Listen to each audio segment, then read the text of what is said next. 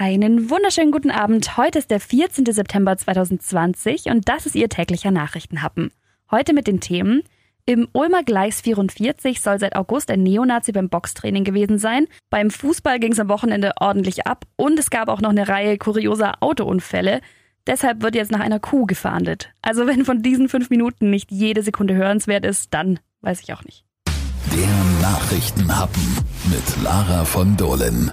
Im Ulmer Kulturzentrum gibt es seit August Boxtraining und da soll jetzt auch ein Neonazi dabei gewesen sein. Dominik O. ist nämlich einer der fünf Angeklagten im Ehrbacher Fackelwurfprozess.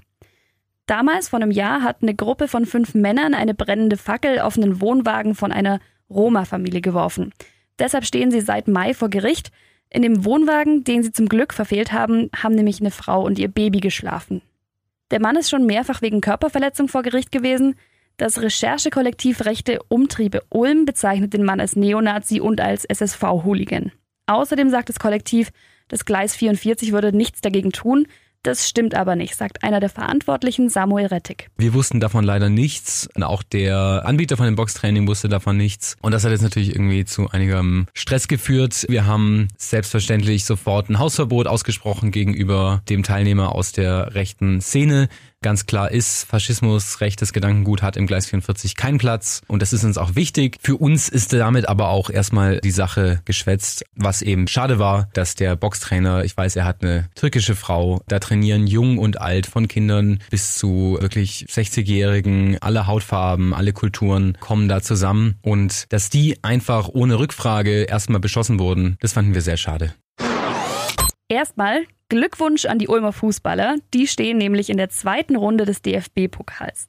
Ulm hat am Samstag in der ersten DFB-Pokalrunde den Zweitligisten Erzgebirge Aue mit 2-0 geschlagen. Und das hochverdient. Corona-bedingt waren aber nur 500 Zuschauer vom DFB erlaubt.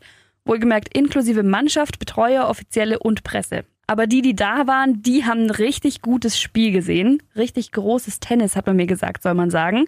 Ulms Kapitän Joe Reichert ist auf jeden Fall nach der Partie sehr, sehr zufrieden. Überragend. Also, was wir heute da als Mannschaft geleistet haben, das war einfach außergewöhnlich überragend. Ich bin einfach nur stolz. Und der Sieg war absolut verdient, meiner Meinung nach. Und äh, wir können uns einfach wir können feiern, wir können stolz auf uns sein, was wir heute auf die Platte gelegt haben. Das war sensationell.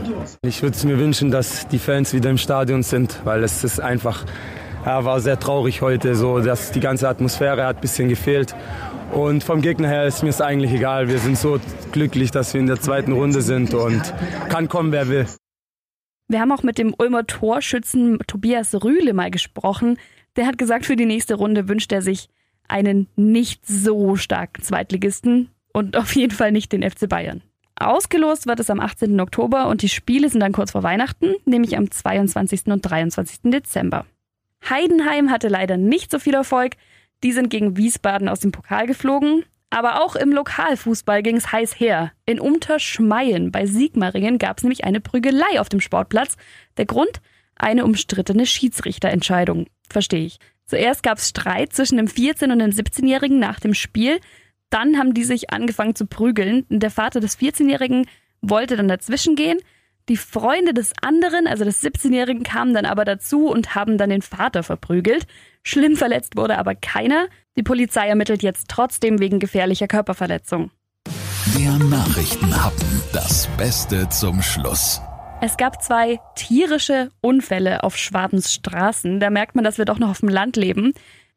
Der erste Unfall hat sich in Eum-Mittelberg ereignet. Da hat nämlich eine Kuh auf der Straße einen Haufen hinterlassen und ein Motorradfahrer ist dann darin ausgerutscht.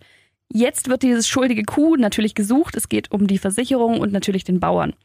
Der junge Mann, der blieb zum Glück unverletzt und an seinem Motorrad entstand ein kleiner Sachschaden. Gesucht wird natürlich nicht eigentlich die Kuh, sondern der Bauer. Dessen Versicherung muss nämlich für den Unfall gerade stehen. Generell ist nämlich jeder Bauer für seinen Dreck selber verantwortlich und dadurch muss natürlich er auch den Schaden bezahlen. Und noch einen Unfall gab es, nämlich auf der A8 bei Zusmarshausen. Da hat nämlich ein Anhänger mehrere Schweinehälften verloren.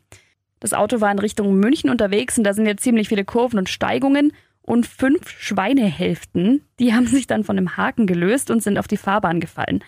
Ein Auto und ein LKW konnten nicht mehr ausweichen und sind dann drüber gefahren. Beschädigt wurden die Fahrzeuge aber nicht, es gab auch keine Verletzten.